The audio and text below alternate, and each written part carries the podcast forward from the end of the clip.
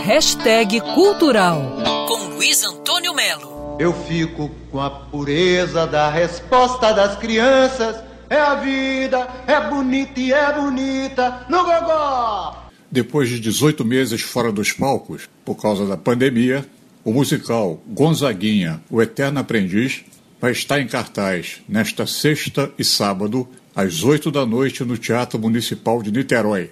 Vão ser duas únicas apresentações. E conta a história de Gonzaguinha, Luiz Gonzaga Júnior, que morreu há 30 anos, em 91, num acidente de automóvel. Gonzaguinha é interpretado pelo ator Rogério Silvestre, que conta detalhes da vida do cantor e compositor carioca. É o caso da infância no Morro de São Carlos, o início da carreira artística, a pancadaria com a ditadura militar, a complicada relação com o pai, o rei do Baião, Luiz Gonzaga. Rogério Silvestre comenta o musical.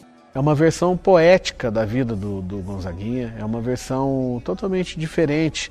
É, são, são 16 músicas, nessas músicas tem um, um, pequeno texto encaixado que retrata um pouco da vida do Gonzaguinha, né?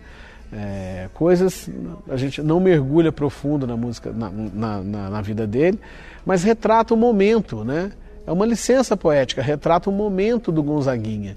E isso é muito mediúnico também. É muito o público quando assiste o espetáculo, ele tem essa característica. Acaba sendo uma homenagem do início, meio e fim, sabe essa coisa do, da natureza, do natural, da humanidade. O espetáculo traz esse natural do início, meio e fim. O trem da alegria saiu agora, partiu nesse instante.